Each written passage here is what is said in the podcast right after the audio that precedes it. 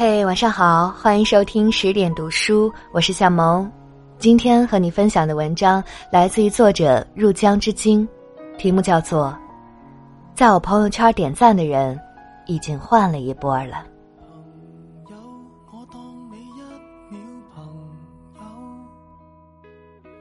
有个好朋友，之前在台湾的时候，同吃同住同游，相约起个大早，就为了吃一顿古早味早餐，一起去日月潭排队买阿婆茶叶蛋。万圣节买面具、贴纸和南瓜，打扮成妖精的样子招摇过市参加 party。彼此的朋友圈底下也必然要相互评论取笑一番的，或者干脆就共享同一张图片来发朋友圈。跨年的时候，我们一起去了幺零幺大厦下，在烟花盛放的时候许下新年愿望。那时候觉得，有一万岁，时间、距离。都无法打败。回到大陆之后，各奔各的前程，各有各的事情可忙，不知不觉间就几乎没了联系，彼此的朋友圈也越来越少关注了。有一天，偶然看到他的一条朋友圈动态，定位是在美国某个地方，遂留言感慨他实现了人生规划的一部分，如愿去了美国的研究所。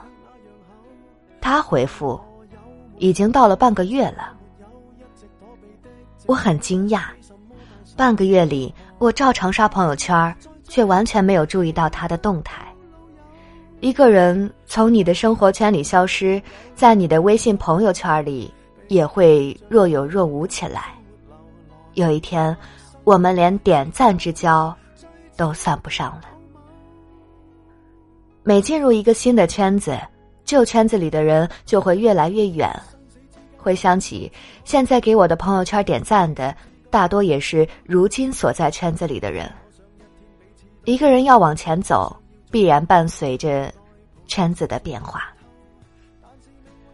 大学的时候，给你朋友圈点赞的多是大学同学；找到第一份工作以后，点赞的大多是同事同行。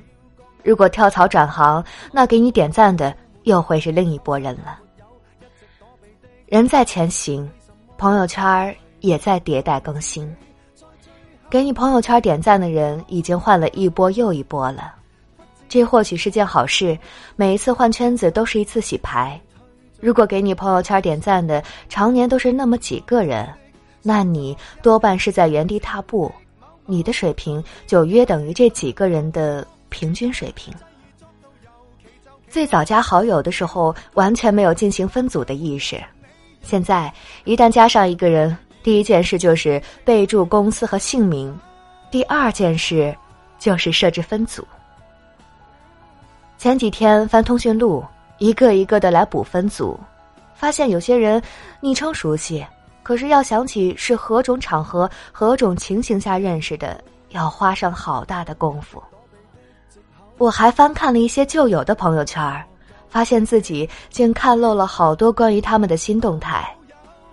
我对别人而言，何尝不是一样呢？我的微信昵称是入江之鲸，也会时不时转发一些自己的文章，但他都没有注意到。不过，这是再自然不过的事情。生活没有交集了，所以自然而然的就不再关注你。在做什么了？看到他的名字弹出来的那一刻，我想起来了很多我们曾经一起做过的有趣的事情。有一段时间，我们探究梦境和现实的关系，每天一觉醒来就把梦境记录在折星星的纸上，折成星星的形状，早自修时讲给对方来听。在记忆里，我们曾经何等亲密。而如今，已经陌生到连对方在哪座城市、在做什么都不知道了。从我们的生命里路过的大部分人，注定只能陪我们一程。或许，成熟就是有一天醒来，学会了坦然接受这样的事实。我有时候期盼未来。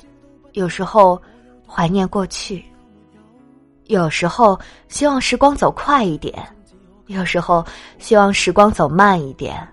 最好的是事业能快一点，而感情能慢一点。那些安然躺在我朋友圈里，却慢慢的变得越来越透明的人儿，我知道，对你们而言，我也在慢慢变成透明人。想起陈奕迅那首很伤感的歌，被推着走，跟着生活流，来年陌生的是昨日最亲的某某。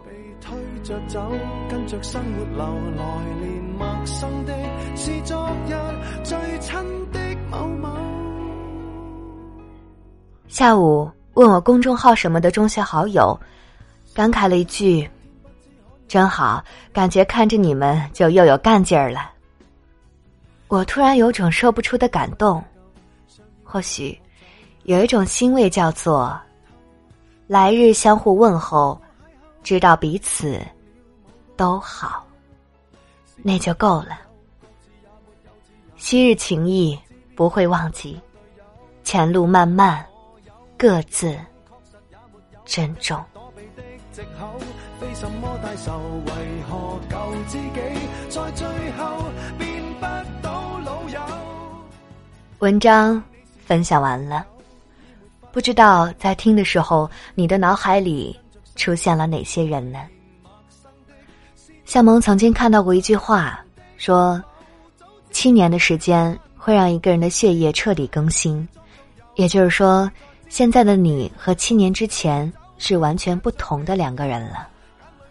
那么，脑海中的记忆、身边的环境和朋友圈也就在这七年的时间里得到了一个彻底的更新换代。这可能是我们在成长过程中，即便再不舍，也无法抗拒的自然之力。很多人在陪我们走了一程之后，也许就只能相忘于江湖。相见于记忆深处了吧？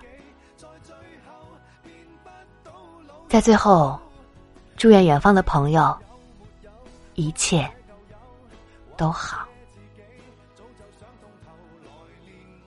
好了，今天就这样，感谢您的聆听。这里是十点读书，我是夏萌。更多好书好文，欢迎大家关注微信公众账号“十点读书”。